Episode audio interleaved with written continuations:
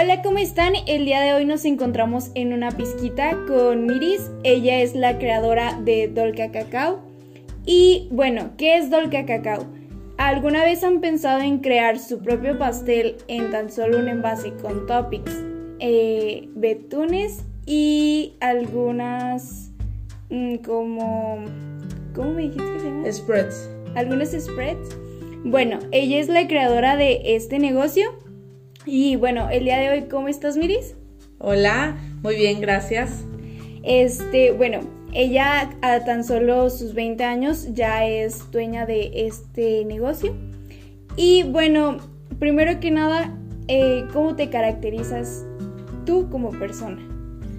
Híjole, yo como persona se me hace que me caracterizo como un humano extrovertido, feliz y un poco, no le quiero decir cuadrado, pero tal vez me gusta irme mucho por la derechita. O sea, eh, cumplir las cosas que digo, que son y en las que creo.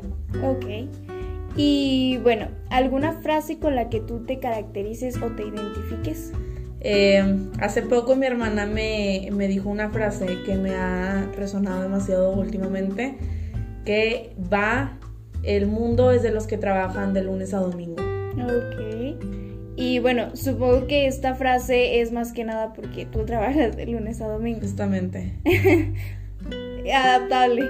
Sí, más o menos. Eh, básicamente me gusta porque realmente no, o sea, no estoy diciendo que el mundo no es de los que trabajen de lunes a domingo, pero me gusta mucho porque hay que echarle ganas todos los días, todos los días siempre hay algo por qué trabajar, ya sea en el negocio, ya sea personal, ya sea ayudando a alguien más, siempre hay algo que hacer de lunes a domingo.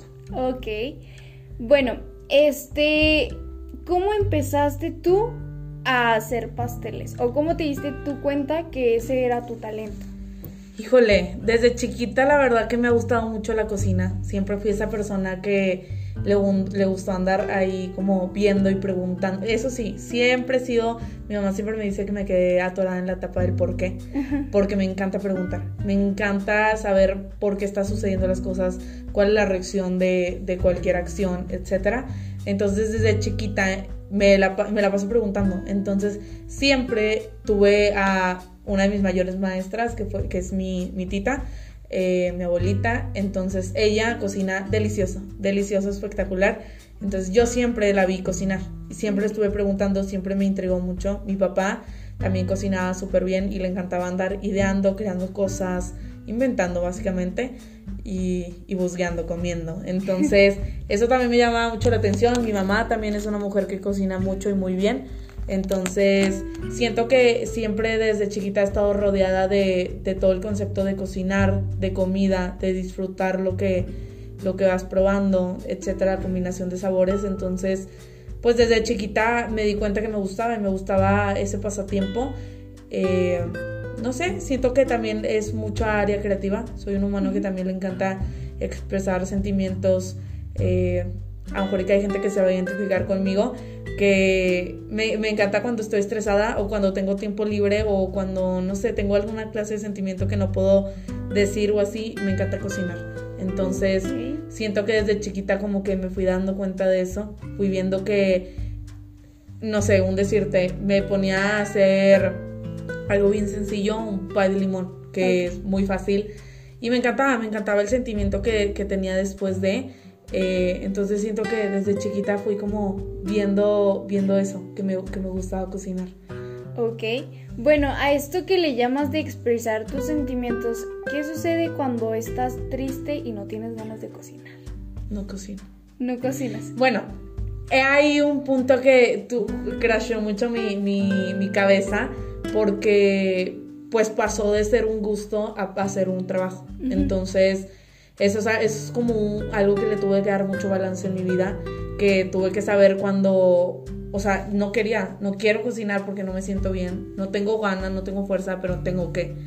Entonces tuve que llegas a un punto donde es madurez, que empiezas a ver de que, ok, lo voy a hacer y a lo mejor que no lo voy a disfrutar tanto, pero al menos lo voy a hacer con ganas, o sea, lo voy a hacer como intentando ponerle más, el, más, el máximo esfuerzo posible eh, pues haciéndolo de la mejor manera dentro de lo que cabe. Obviamente viviendo como te sientes, o sea, si no traes tantas ganas, pues hazlo. O sea, saca adelante el trabajo y no pasa nada. Ya habrán días donde los lo hagas con mejor humor, con más ganas, con literal más felicidad eh, en general. Eso sí, soy muy fiel creyente que las cosas eh, saben al cómo lo haces. O sea, siempre hay que hacerlo con el corazón. O sea, yo sí me he dado cuenta un chorro, aquí lo he visto, lo he visto cuando yo no traigo ganas, cuando no traigo ganas de, en general, aunque no sé cocinar, de dirigir, eh, y no traigo el mood, y ando muy estresada y así, nada empieza a fluir. O sea, todo se empieza a atorar y todo empieza a ver como que empieza como que a vibrar más bajo, entonces eh, siento que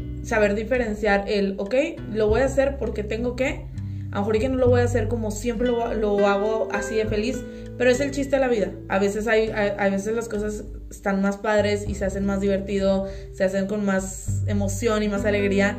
Y está bien padre, pero pues no pasa nada si hay veces que no se hace igual, no significa que, que no las vayas a hacer. O sea, es por ejemplo un día que vas al gimnasio, eh, a veces vas sin, no, no vas con tantas ganas, y híjole, pero le echas ganas y estiras la liga y pues vamos, vamos a echar ganas, aunque sea correr un rato en la caminadora, no pasa nada, pero lo corres y ya, ya pasó el día, no pasa nada, y hay días que vas a ir y vas a hacer, te vas a querer comer el mundo, entonces nada más es un balance, o sea... Llegar a hacer ese balance entre las dos cosas y en que, no tiene que hacer, pero... Sí, justo, no está mal, no está mal a veces no hacerlo con tantas ganas, porque pues es parte de la vida, no todo, o sea, son altas y bajas, pero sí es primordial y súper, se nota mucho, mucho en la comida, eh, el estado de ánimo. Ok, bueno, esto es muy interesante que, o sea, que se note en la comida, porque así como tú lo dices, o sea, bueno, yo que sí cocino lo normal para sobrevivir, pero este, pues sí se nota mucho cuando haces las cosas porque las quieres hacer y saben, saben mejor, de hecho.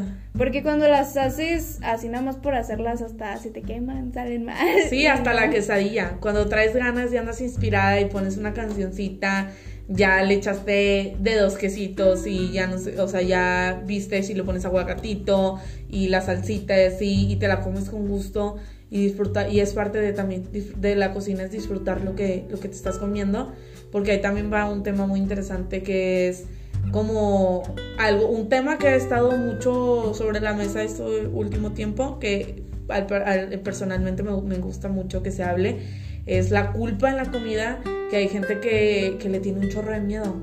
Y en general es como te digo, todo, es que todo en la vida es un balance. Entonces también hay que disfrutarlo. Hay que, cuando te lo comas, comértelo con gusto. Comértelo con gusto. Y, y saber que a veces tu cuerpo lo pide. Entonces eso también es otra parte bien padre. pues ahorita que comentas eso de sentirte culpable al comer, yo creo que si llega ese punto en donde, por ejemplo, eres una persona que hace mucho ejercicio, entonces llega ese punto en donde tú dices, no, pues es que quiero un pastel, pero ay no, o sea, no, porque a lo mejor sientes que tú no te lo mereces. Sí, sí, sí. Pero más que nada es así como a veces el cuerpo lo pide, pues a veces también es como, ¿y para qué te matas en el gym todo un mes para que no te des un gusto un día, no? Sí, obviamente, sí. Siento que, que todo el mundo tiene como su límite y todo el mundo pone su línea. Obviamente, si personalmente a ti no te encanta ir y comerte un pastel así tipo deliciosamente gordo, pues no te lo comas, no pasa nada. Pero si se te antoja realmente un pastelito, cómete tu pastel, aunque que no le eches 80 chocolates, así, nada más disfrútalo. O sea, como quieras, como en la cantidad que sea y así, nada más disfrútalo. O sea, siempre he pensado eso. O sea, hay gente que veo aquí mucho que, que llega y, desde que llega es como que, ay, no, como y así.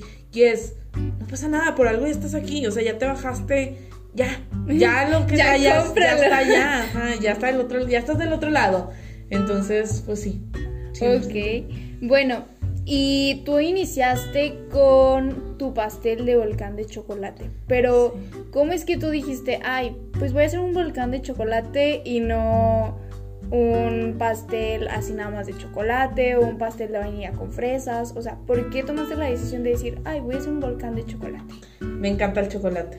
En pocas palabras, me fascina el chocolate. O sea, realmente creo que es mi perdición si me vas a poner algo y chocolate, voy a escoger el chocolate, ¿verdad? Me gusta mucho. Eh, es algo que a mí y en mi familia, a mi mamá, etcétera.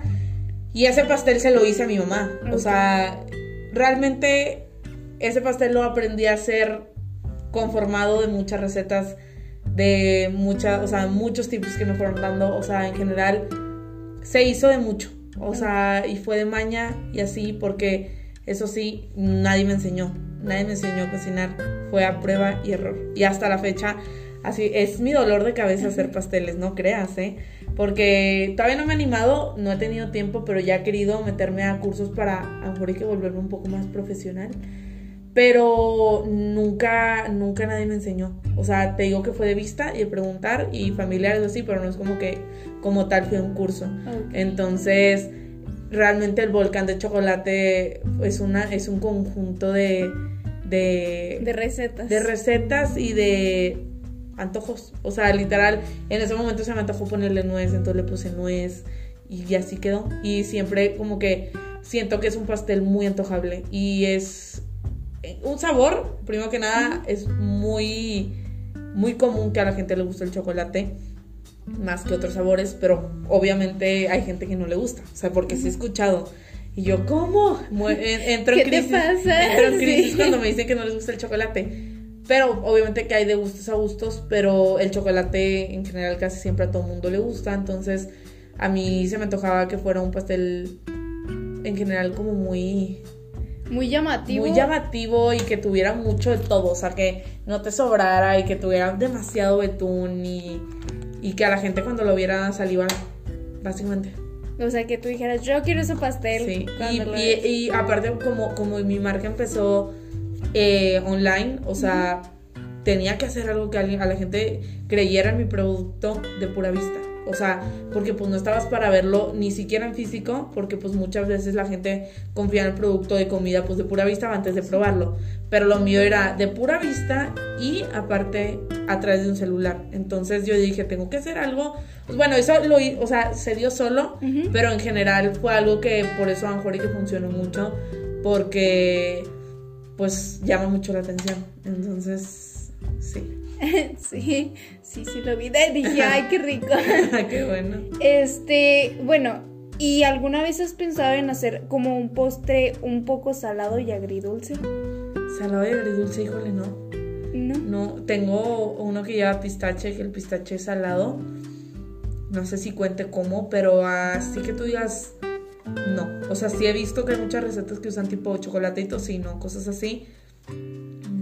No. Bueno, Sería un es salado y dulce. Ajá. No sé si agridulce, nunca he escuchado.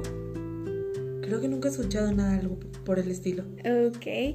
Bueno, y así un reto tuyo en la cocina, ¿cuál sería? Híjole, un reto mío en la cocina. Ay, no sé. Mira, los pasteles de bodas es algo que me da mucho miedo, ¿eh? Nunca he hecho pasteles de bodas. Bueno, he hecho uno, pero fue para alguien conocido y fue chiquito o así. Siento que si algo quisiera aprender sería. todos mis pasteles son muy caseros. O sea, nunca me quiero salir de ahí. Nunca quiero entrar. Bueno, nunca digas nunca.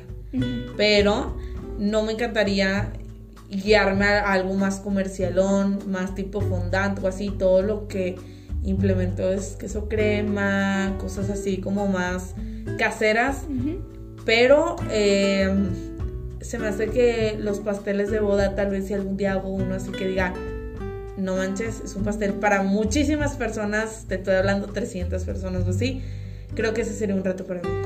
Ok, y bueno, ¿no has hecho así pasteles como no para 300, pero sí para, no sé, 100 personas? No. Eh, solamente así como que familiar, o sea, de que 20 piezas. Te digo, te digo que sé que hice para una persona especial, era como para 40. Como 40. Sí, más o menos. Y ese pastel, bueno, ¿qué sabor llevaba? ¿Cómo, cómo estaba hecho más que nada? Era de vainilla, eh, con betún de queso crema, eh, un relleno cremoso de cranberry y afuera estaba decorado con flores como silvestres más o menos. Ok. Bueno, y como dices tú aquí que no te quieres salir como que de lo tradicional y casero, eh, ¿nunca te ha llamado la atención como que meterte a algún curso de fondant o piezas de fondant? O sea, no como para hacerlo en pasteles, pero así como que te haya llamado la De atención. fondant, no, nunca. La verdad no es algo que se me haga rico, ni bonito. Bonito tal vez.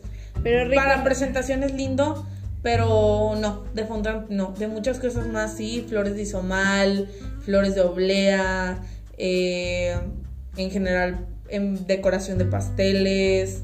Eh, hay muchas cosas que se puede hacer con la comida y sobre todo con, los, con lo dulce.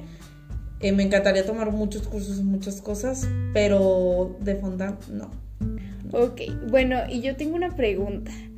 Tú me decías que estudias otra cosa que no tiene que ver con tu negocio, pero ¿por qué decidiste estudiar de qué arquitectura en vez de estudiar algo relacionado con la comida?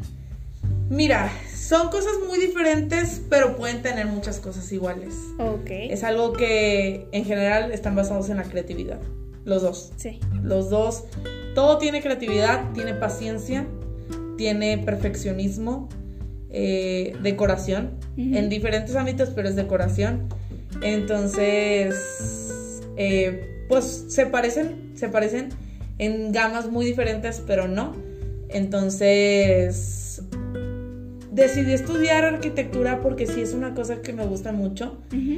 Eh, fíjate que me gustan muchas cosas. O sea, pude haber estudiado hasta otras cosas, pero arquitectura creo que se robó mi corazón. O sea, realmente es algo que me gusta mucho. No sé si podría decirte que... Es que creo que me gustan igual, porque me lo he preguntado.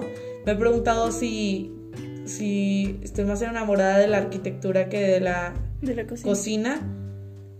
Pero al final de cuentas, eh, la decisión de estudiar algo está basada en el ser feliz después. Y una de, mi, de mis, de mis, ¿cómo se llama? Eh, ay, se me fue la palabra. Metas. Como- no, no, no, no, no. Eh, cuando le, le das como un, de, sí, no, un significado a una palabra, sí, más o menos. ¿Por qué se me fue la palabra? Como. Ay. Sí, ¿no? Cuando eh, lo que significa una palabra. Eh, Pues un- un significado. Sí, pues sí, vamos a ponerle significado para notar. Mi, o sea, literal, mi, mi significado de, de éxito, bueno, de felicidad, está basado en, en diferentes puntos que yo me he planteado. Éxito en tener una vida estable eh, económicamente, eh, en salud y en otras cosas. Entonces, si para mí ser feliz era, era es- diferentes puntos como esos, eh, una de las cosas que sí con mucho trabajo podría hacerlo, tal vez, pero a lo mejor que me iba a costar un poco más llegar a ese punto. En cocina, o sea, en, en general como haciendo pasteles o así, yo sentía que no iba a poder llegar al punto que yo quería. Entonces, sí, a mí también me encantaba arquitectura y me apasionaba y me interesaba mucho y me llamaba demasiado la atención y tenía demasiadas dudas de, de cómo funcionaba todo porque también es algo muy, muy, muy interesante. Eh, por eso decidí estudiar arquitectura, porque tal vez iba a poder eh, llegar a mi felicidad mucho más que con La cocina. que con la cocina, aparte que, que no por estudiar cocina no iba a poder dejar de hacer esto. Digo, no por estudiar arquitectura iba a poder dejar de hacer pasteles, iba a poder dejar de tener todo esto. Y O sea, tal vez si estudiaba cocina, no iba a poder estudiar arquitectura. Ah, ok. ¿Sabes cómo? Sí, ya. Porque para cocina yo me di cuenta que me respeto demasiado a la gente que lo estudia, cañón, porque es algo muy interesante y muy bonito, pero personalmente sentía que yo no necesitaba estudiarlo. O sea, necesitaba tal vez, como te digo, hacer unos cursos o así, pero como mi cocina no quiero que sea tan, no sé cómo usar la palabra, tan rimbombante puedo decirlo, Ajá. quería que fuera más casero o así, yo siento que el toque casero lo puedo sacar de mi casa, como lo he sacado ya que es realmente yo lo que quiero dar a conocer con mis clientes. Toque casero, eh, recetas de mi familia de antes, de mi abuelita, de mi bisabuela, cosas así que he estado implementando poco a poco. Entonces yo, yo me pregunté para qué necesitaba estudiar de eso si ya lo tenía. Ya era como tu necesitaba... Ajá, justo, tal vez. O sea, yo siento que es mucho talento. La cocina realmente es de... Podemos decirle como un doncito, que vas viendo que sabes que esto va a combinar con esto, porque no me vas a creer, pero yo no tengo las recetas escritas, ni tengo medidas exactas. Yo todo lo hago al tanteo, todo. Y todas las, todos, los, todos salen igual, todos. Porque es ojo y es mano y es la persona. Por eso yo siempre, siempre lo he escuchado mucho, me lo han dicho personas en las que confío mucho y les tengo mucho respeto.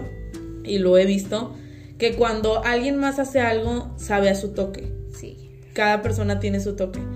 Entonces, yo ya tengo mi toque y si veía que estaba sirviendo, ¿para qué dejar mi otro sueño de estudiar arquitectura si ya lo estaba pudiendo hacer los dos? Es una friega.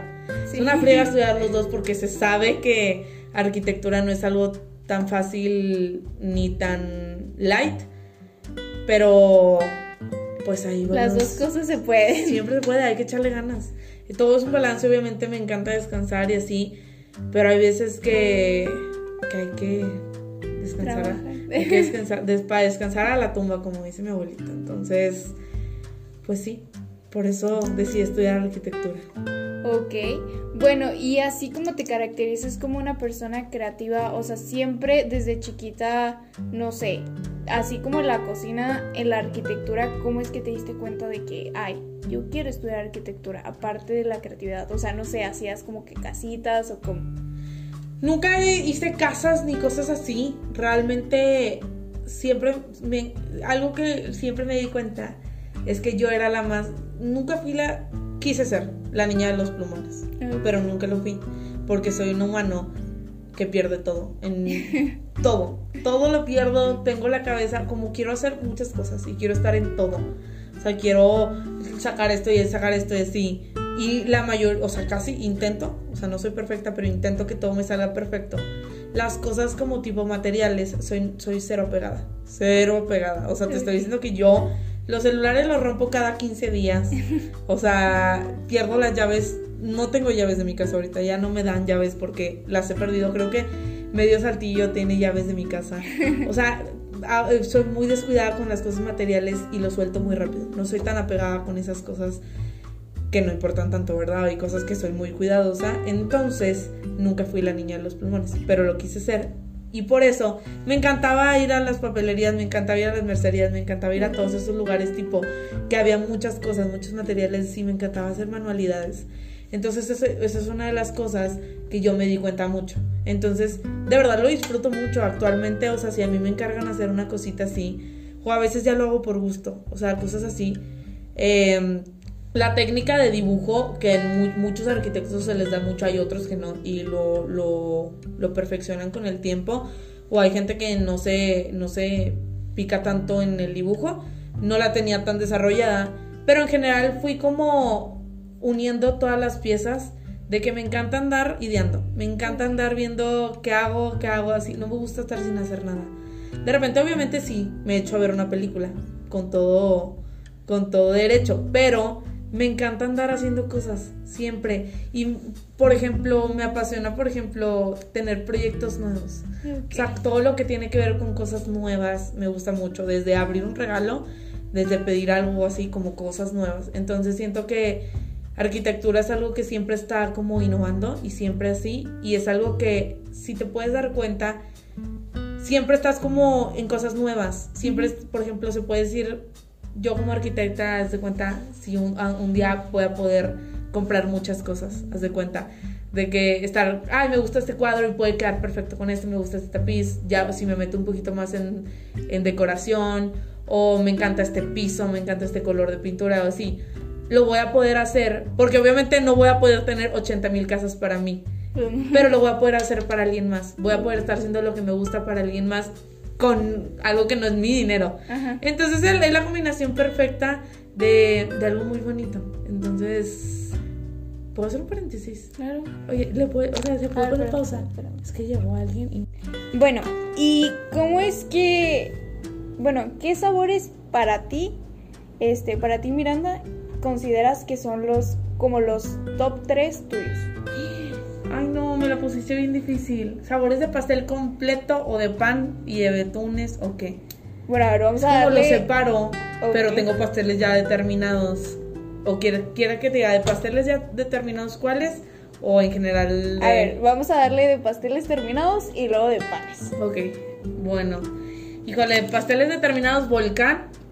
Eh, me vas a- no me vas a creer que muy pocas veces como volcán. O sea, me como las pruebas el día que se hace la prueba para salir a la venta. Y ya. Ya. Casi nunca como. En mi cumpleaños no tuve pastel. O sea, No. te lo juro. Me la vivo en friega que, que ya casi no. A veces pico aquí en el cake bar. Muy pocas veces, como dos o tres, me echo un bowl. O sea, realmente casi no como. Entonces, volcán de chocolate porque es mi bebé. Es mi. Es con el que dio inicio todo. Ajá, y de verdad me encanta. O sea, de verdad, sí, ahorita me dices, ¿qué volcán? Digo, ¿qué betún? Digo, ¿qué pastel quieres?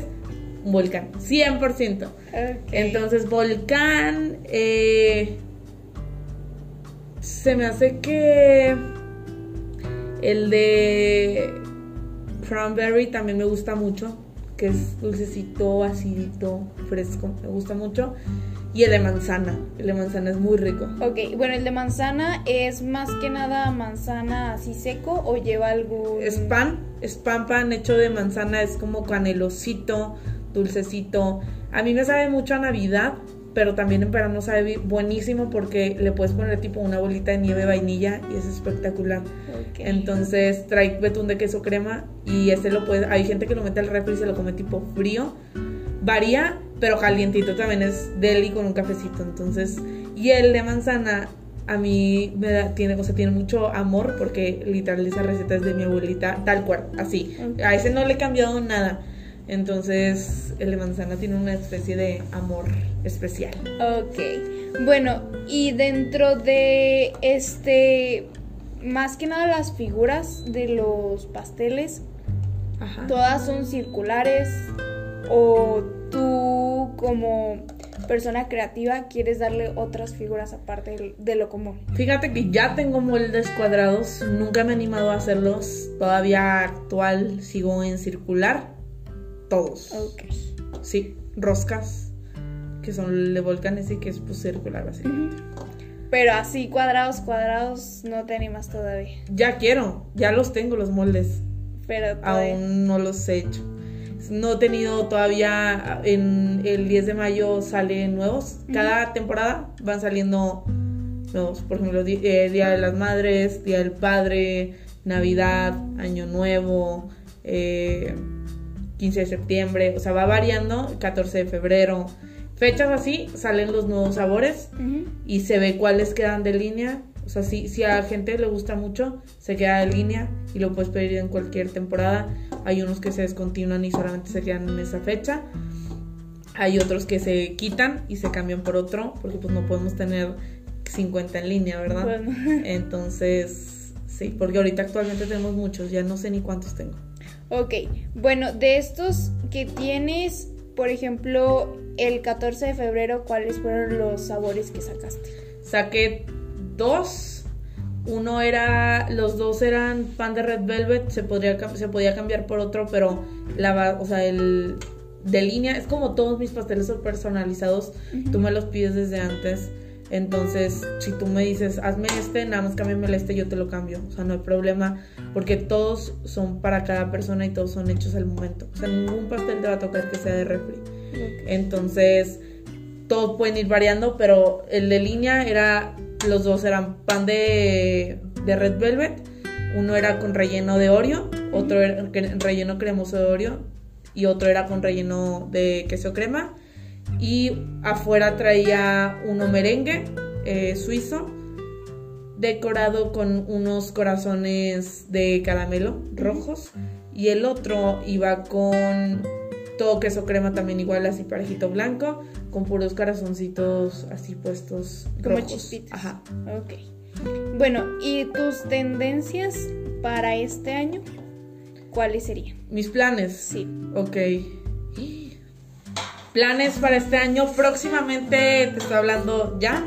eh, sale nieve. Nieve para el cake bar. O sea, cuando tú te hagas tu bowl, le vas a poder echar una bola de nieve. También van a salir eh, que te puedas hacer una paleta de nieve. Así, que le puedas echar tipo algún betún. Y. ¿Qué otra cosa? Nuevos pasteles, nuevas formas. Viene en Semana Santa un, un curso de verano para niños y adolescentes. ¿Y qué otro plan tengo? Creo que por el momento. por el momento nada más. Ok. Seguirle Bueno, eso de lo del curso para niños, ¿cómo nació la idea? nació. Te voy a platicar algo. Cada que sacamos algo, se saca así. O sea, de verdad andamos tanto en friega que las, o sea, las ideas se, se checan así, se planean así, van, se compra, se, se hace como que el pro- prorrateo de que sale, no sale, cuánto lo tenemos que vender o así, en cinco segundos. O sea, todo es muy rápido, de verdad. Yo quisiera tener vida y tiempo o a una persona para que todo fuera como que no paso por paso y que se analice y se hagan gráficas y se haga como todo tan lindo, pero no es así, la verdad. Es muy rápido todo. La verdad de un emprendedor atrás es que uno hace todo. O sea, yo y mi socia hacemos todo. Literal, te estoy hablando de ir a comprar las cosas, de hablar con proveedores, de cocinar, de lavar trastes, de trapear. Tengo gente, pero una hace todo. Consigue cajas, eh, decora, eh, la publicidad en redes la seguimos haciendo nosotras. eh, flyers, cotizaciones, todo lo de tipo números, todo lo seguimos haciendo nosotras. O sea, es todo en uno, entonces, eh, pues sí, Así bien fuerte. sí. Ok, bueno, y en esto de ser emprendedora dentro de la pandemia, ¿cómo es que lo enfrentaste tú? Tengo que serte sincera, a mí la pandemia no me pegó. No me pegó porque yo no tenía gente, gente que estuviera más que yo y mi mamá. O sea, yo tengo de haber abierto eh, bre- noviembre, diciembre, enero, febrero, marzo, abril. El 4 de abril cumplo seis meses, si es correcto. ¿Cinco Sí. meses? Seis meses, sí. No, seis meses. Seis meses. Bien mal, de verdad. Yo y mis fechas. Pero eh, a mí no me pegó duro. O sea, todavía en ese momento apenas iba despegando. Ay, en ese momento se llamaba Willy Wonka. Entonces en ese momento íbamos eh, arrancando. eh, un chorro de gente estaba en su casa y solamente andaba viendo qué comer. Realmente no había mucho contacto con yo contra cliente y cliente contra mí. Entonces yo hacía tu pastel, se tomaban todas las medidas de seguridad, yo casi no salía. Entonces yo no estaba en riesgo, yo no ponía en riesgo a mi cliente. Entonces yo hacía tu pastel, te hacía tu pedido, tú llegabas te- por tu carro, yo te entregaba tu pedido y bye. No había más contacto. Entonces en general eh, casi no hubo, no hubo problema. Ok. Y bueno, en pandemia también sacaste unos productos que eran como unos vasitos de pastel. Ajá. Eh, bueno, esos vasitos de pastel, como tú dijiste, ay, es que quiero que sean en estos vasitos tales sabores. O sea, ¿por qué? Y pues sí, ¿cuáles sabores eran? Ok, esos vasitos se llamaban jars. Los jars salieron a raíz de que todo el mundo me decía, no te quiero pedir un pastel completo. Yo quiero una porción individual. Eh, rebanadas no me encantaba, había mucha merma y no me gustaba el concepto de rebanadas, se me hacía muy comercial. Entonces, eh, yo lo que hice fue empezar a hacer los jars. Los jars era un concepto de un frasco, un frasco aproximadamente para que los que nos están escuchando se den una idea, 10 centímetros por 5 centímetros, 4 centímetros. Era una medida considerable para una o dos personas por si quieren compartir. Entonces se guardaba muy bien, o sea, aparte era una cosa que conservaba muy bien. En el refri lo cerrabas bien y se guardaba y te podía durar varios días. Entonces estaba perfecta la idea. O también era muy bonito para regalar. Le ponías un moñito, porque yo todas las cosas que entrego se entregan con moño. Cuido mucho mis empaques. Como te platico, soy alguien muy visual y alguien que me encanta que todo sea muy bonito. Desde la tienda, desde cómo le llega al cliente, desde si te lo están regalando, cómo lo va a recibir esa persona. Entonces, eh, era algo que le podías poner, le ponían, te llegaba con moñito, tú lo comprabas con moñito. Si eras cliente era la experiencia de sentir que algo era lindo, porque eh, así funciona todo. O sea, todo es que es, no soy estudiante de mercadotecnia y sé muy poco, pero lo poco que sé es que a la gente le gusta que lo que consume o que lo que compra esté bonito. Es tipo un Starbucks que pues vas y lo compras y la experiencia. Es un café, es un simple café, pero te cuesta 100 pesos. Pero la experiencia. Entonces, así funciona. Entonces se cuidaba que todo se diera muy bonito, con moño, con etiqueta, etcétera. Entonces, si tú lo ibas a regalar, era muy práctico. Ibas, comprabas tu bowl, se lo regalabas. Sobre todo, por ejemplo, como decíamos que era pandemia en mucho de mi, mi gran tiempo de Dolca. Entonces, estaba muy padre porque estaba cerrado, iba, lo dejabas afuera y es de que, sea, y recógelo. Todo estaba muy práctico. O desde transportarlo. O sea, el modo transporte, ¿qué? O sea, no se te tira, no se te voltea, no pasa nada. La verdad está muy, muy cómodo. Entonces así nace la idea de los jars. Realmente esa idea la tuvo mi mamá. Eh, mi mamá me da la idea, entonces eh, de ahí los empezamos a hacer. Teníamos diferentes sabores eh, base. El de volcán de chocolate, que es pan de chocolate con betún de chocolate y nuez. El de red velvet, que es pan de red velvet con betún de queso crema y arriba traía puras migajitas de red velvet. El de toffee, que el de toffee ya solamente lo tengo disponible en el cake bar. Ese ya, por ejemplo, ya no tengo pastel. Que es pan de vainilla y le gusta mucho a la gente, pero era un pastel muy complicado de transportar porque es como un caramelo que está importado, que no lo consigues aquí. Era muy, muy pesado. Entonces el pastel tenía muchas complicaciones y era muy peligroso. Entonces se descontinuó de, de pastel completo de línea entonces, eh, ese era también un sabor. Y el último sabor, déjame me acuerdo cuál era. Vainilla. Creo que nada más. ¿Sí? Creo que nada más empecé con tres sabores. Si no me equivoco. Estoy segura que eran cuatro, pero no me puedo acordar cuál era el cuarto. Ahorita chico cuál era el cuarto. Pero bueno. Este, bueno, dentro de. de tu vida ¿Cómo es que decidiste ser influencer? ¿O por qué dijiste, ay, hoy voy a ser influencer? Híjole, influencer. Nunca me consideré como tal, debo aceptarlo. Me encanta el pedo. Uno. Dos, me encanta hablar. O sea, de verdad, yo hablo hasta por los codos.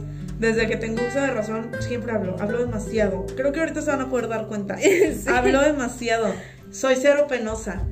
Eh, cero penosa, pero un poco insegura. Debo no, no parece, y mucha gente no me cree, pero siempre he sido como muy insegura para mostrarme a mí misma y para como creérmela. Entonces, mi mamá nos, eh, les platico que mi mamá es influencer, ella así como tal. Se llama Rosca del Mal. Entonces, ella se grababa. Yo me enfermo en una época de mi vida. Eh, tuve una enfermedad que me impedía hacer muchas cosas. Básicamente me la pasaba con mi mamá todo el tiempo. Eh, yo en esa enfermedad te enflaco mucho, entonces me pongo literal, casi creo que modelos de Victoria's Secret quedaban pendejas. Entonces, yo acompañaba a mi mamá a las boutiques, a las tiendas, etcétera, y me ponían a mí de casi creo parador, de modelo, para, para ponerme las cosas. Entonces mi mamá me empezó a grabar, ah, mira, mire, se puso esta blusa, para, porque pues obviamente ya no podía usar toda la gama de ropa que puede usar, porque es una señora. Entonces me empezó a mí a poner ropa y pues yo feliz de la vida, te estoy diciendo que me encanta el pedo, me encanta andar en todo. y en esa época te estoy hablando que era segundo de secundaria. En sí, segundo de, de segundo de prepa, perdón. Okay. Me la bañé. Segundo de prepa. Entonces, pues no tenía muchas cosas que hacer. Y pues me la vivía con ella, ella me empezó a grabar y la gente decía, porque a mí me valía, pero queso. Entonces agarró el celular, sí, no sé qué, bla, bla, y me valía. Entonces todo el mundo empezó a decir de que por qué no se graba Miris, por qué no se graba Miris. Lo aplacé un poquito empezarme a grabar y a platicar porque estaba enfermo. Decía que no me gustaba, no tenía tiempo, yo, yo andaba en mi pedo. O sea, yo dije, déjame salgo de este y luego ya. Me operan todo el rollo y dije, ya, pues ya que tanto me estoy haciendo mensa, descompongo mi celular una de las tantas veces que lo he descompuesto. Entonces dije, ya, cuando me entregue mi celular empiezo. Y ya, un día me empiezo a grabar todo el mundo bruto, chingón y así, bla, bla. Me empiezo a grabar, se pueden decir maldiciones porque yo sí, sí, qué bueno, me parece excelente. Me parece excelente. Yo soy una barbajana, siempre me dice mi madre. Bueno, entonces eh, me empiezo a grabar y ya se empieza a convertir en un juego súper cool.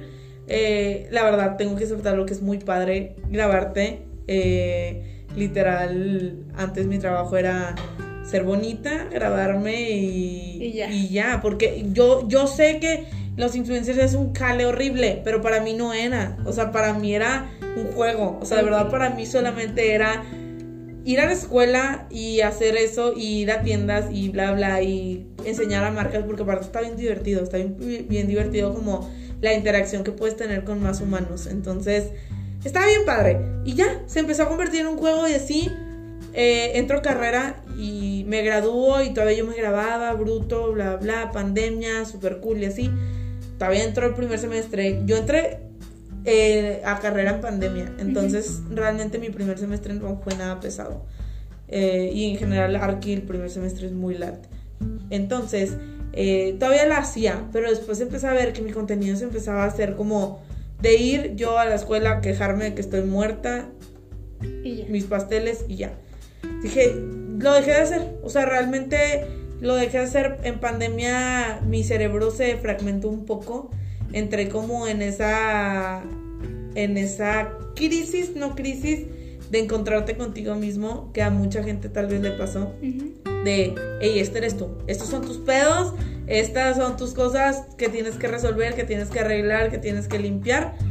A ver qué haces porque no tienes nada más que hacer estar encerrada contigo mismo y ya. O sea, entonces a mí eso me empezó a dar muchos issues, empecé a ir a terapia, empecé a conocerme mucho más, empezó a, empecé a conocer a una nueva Miranda, alguien que quería como superarse, conocer cosas nuevas, su personalidad cambió completamente diferente. Te lo juro que ahorita me vale mil cómo me veo, me vale mil la gente, lo que dice, me vale mucho eh, traer la blusa más bonita, cuando antes a lo mejor me importaba mucho más. Porque para mí estar en redes era muy superficial. Para mí, yo sé que no es tan superficial porque hay gente que comparte muchas cosas muy, muy buenas y muy productivas. Entonces ahí le intenté dar un giro de, hey, quiero enseñar cosas más padres, cosas desde más feministas, hey, niñas, estudien, trabajen, hagan cosas más fregonas, así. Y me encantó, me encantó cuando le di ese giro a mi Insta. Nada más que cuando yo le intenté dar ese giro, o sea, necesitaba más tiempo. Y yo ya era algo que ya no tenía. Entonces, si yo quería empezar a mostrar, o sea, si yo quería realmente platicar lo que yo quería, necesitaba el tiempo. Y si, si quería seguirme grabando, lo poco que podía enseñar era muy superficial. Entonces no estaba dando con lo que yo buscaba mostrar. Entonces dije, pues lo tengo que dejar. O sea, ni siquiera lo pensé, ni siquiera como que lo estructuré en mi cabeza como, hey, ya vas a dejarte grabar. Solamente empezó a pasar. De esto no es importante mostrárselo a la gente, no está padre. O sea, ¿para qué se lo muestro? no lo voy a mostrar. Entonces mi contenido empezó a desvanecerse un poquito hasta que ahorita intento, intento volver y doy estirones de qué onda, no me he desaparecido, sigo viva, ahora he hecho esto, ahora es todo, el que sacó esto o así. Mi contenido se ha vuelto muchísimo más de mi marca pocas veces ya en mi carrera, porque aparte siento que es algo como muy monótono, monótono, no a todo el mundo le interesa la arquitectura, es hermosa, yo quisiera que todo el mundo le interesara, pero no, entonces, eh, pues ya, o sea, literal, así se fue desvaneciendo y ahorita siento que estoy como que en ese punto de no, no soy, a lo mejor que nunca fui, lo intenté, tal vez nunca me importó tanto serlo es algo muy complicado de explicar. Pero es muy padre, me encanta. Eso sí, me, lo disfruto mucho grabarme. O sea, a mí me pones el celular enfrente y me encanta platicarle a la gente. O sea, de verdad, me gusta mucho. Ok. Bueno, en esto que comentas, este, de grabarte. Eh, bueno, la primera vez que lo hiciste no fue así como que, ay, no, pues es que me cuesta mucho agarrar un celular y hablarle frente al celular, ¿o no? Sí, o sea, me costó nada, o sea, me costó cinco minutos. literal. Me da, me da pena. Yo soy una persona muy, muy, muy roja. Y cuando me da pena me pongo tomate. O sea, pero tomate de verdad la gente se preocupa. ¿Qué onda? ¿Qué pasa? Y yo así soy. Entonces, me, me, da pena. O sea, al principio me dio un poco de pena, aunque ya está muy acostumbrada, pero como que ya yo ponerme el celular enfrente, nada más me costó unos cinco minutos y decir chingue su madre, suelo. Y lo subí. Y así de la nada ya pasó una semana y ya le agarré más rollo y le agarré más confianza y como que así bla bla y era esa típica que subí el story y estaba viendo quién lo vio, quién lo vio, quién lo vio, quién lo vio y así era como que ya deja de verlo, ¿sabes cómo? Y ya y ya ahorita subo pero lo que se me antoja. Entonces eso es algo muy padre de que no me he terminado de ir por lo mismo, porque me encanta subir todo. O sea, de verdad no me da nada de pena ya ni nada de miedo y me gusta mucho como que ser muy transparente ya en general con los humanos, o sea, ya ni siquiera siento que son como que seguidores, o sea, son como que amigos que me siguen. Me gusta mucho enseñarles y siento que si le puedo enseñar algo padre a alguien, está padre. O sea, darles un tipsillo. Ahorita ya intento mucho como que decirles de que trabajen un chorro, estudien un chorro. O sea, creo que es la mayoría de mi contenido. O sea, si subo un post de X, un Instagram TV o así, es de una chava que está hablando de, hey, supérate, hey, haz esto. Y así, y siempre intento como que, hey, ya me levanté, oiga, no sé qué ustedes que han hecho, cosas así, porque siento que falta un chorro. O sea, de verdad volteo a ver y siento que, de verdad, todavía los chavitos no se están poniendo las pilas, están muy sentados. O sea, que pues más que nada es que la juventud como que pues sí vive de las redes sociales, pero pues como que nadie nos dice, pues es que esta es la vida real. O sea, es como un poco enseñarles que salirte de ahí. Justo, o sea, siento que de verdad la gente se basa mucho en la foto que subiste en Instagram. Literal, si te puedes meter a mis fotos, antes era ese humano que me subía fotos siempre. Y ahorita tengo sin subir fotos, creo que hace nueve meses, no subo una foto. Entonces, siento que sí, la gente como que ya le está perdiendo como el sentido de realidad a lo que somos la convivencia de persona a persona. De esto se siente, todo mundo llora, todo mundo es triste, todo mundo tiene problemas. Eh, es normal tener diferentes cuerpos. Es normal que te gusten personas del mismo sexo. O sea, cosas así que de verdad. Que no son muy habladas. Ajá, no son muy habladas ni vistas. Y la verdad, he intentado ser como limpia, hasta en las personas que sigo, como que ya me da mucha flojera seguir a gente muy banal. O sea, de verdad siento que ya sigo a pura gente cool, pura gente que, que trae el mismo pensamiento de... Trae la misma vibra, más que nada. Ya, ser bonita ya no, ya no es lo de hoy, de verdad, o sea, ya pasó. Sí, pues de hecho hasta como lo dices, muchas personas que pues que se dedican al fisiculturismo así, ya también tratan de que pues su contenido sí es fisiculturismo, sí es preocúpate por tu cuerpo, pero también preocúpate por tu mente. Justo, siento que los fisiculturistas tienen, o sea, es un respeto, o sea, de verdad, tipo, es un arte, wow, wow con el trabajo que hacen, porque está cañón llegar al punto que lo hacen eh, si es algo que está como muy basado en su cuerpo, pero siento que, que lo hacen por, por una pasión. O sea, siento que lo hacen desde, desde, obviamente sí necesitan tal vez una aprobación del jurado, ¿ok? Pero siento que lo hacen porque ellos quieren. O sea, porque a ellos les gusta hacer eso y porque si ellos no quisieran no estarían ahí. Sí. O sea, y siento que es, es una línea muy delgada de, hey, estoy yendo al gimnasio para que me apruebe este chavo o para que me apruebe en general la tía de la amiga de la mamá, no sé qué. Pues no. No, ellos lo están haciendo de verdad porque sí, si quieren tener un cuerpo como de hasta, ¿sabes? Como un estándar, pero es por algo más allá, es un deporte en general. Y más que nada es a un nivel en el que pues estar subiendo, bajando de peso, aumentar masa muscular, sí es muy o sea, tú te ves al espejo y no sé si aumentas masa muscular, no sé, se ve un poco más de que el abdomen con más grasa y pues dices no, o sea, cómo se ve así. Entonces es como también trabajar esa parte de la mente. Sí, no manches, es una fuerza, o sea, es una inteligencia emocional demasiado cañona. O sea, la verdad sí es alguien que respeto mucho. O sea, wow, yo no podría sinceramente. ok. Bueno, ¿y alguna frase con la que tú te quisieras despedir? Híjole, una frase con la que yo me quisiera despedir. Tal vez no frase como tal, o sea, no está tan estructurada, pero yo sí le quiero decir a los chavos y sobre todo a las chavas eh, que le echen mucho ganas, que de verdad tipo se pongan a trabajar, que estudien, pero demasiado que está bien bonito llegar, estar en un punto de tu vida y pensar que estás trabajando por tu futuro, que estás trabajando por ser alguien que no dependa de alguien más, que estás trabajando por una mujer o por un hombre, pero voy a hablarles a las mujeres más que nada porque yo como mujer es algo que peleo mucho. Estás trabajando por una mujer que no dependa de un hombre cuando te cases, por una mujer que diga que consiguió muchas cosas solas, de que pueda sustentar todas sus ideas, que pueda ser feliz. De verdad, eh, todo, todo lo que les pueda nutrir, porque siento que, que es, lo de hoy, o sea, de verdad, tipo, ya no se queden sentadas, ya no esperen a que pasen cosas como muy, muy superficiales. Eh, ya que les valga que piensa la gente, que les valga. Obviamente sí salgan, diviértanse y todo, pero de verdad siento que, que ya hay que empezar a poner un poco más de, de atención y de interés a, algo más, más profundo. A, lo que vas a... Ajá, a ser felices, güey, a tener más eh, estabilidad emocional, también es algo que peleo mucho. Vayan a terapia, trabajen, eh, y ya, levántense temprano, estructuren su día, es algo muy bonito. Y pues ya.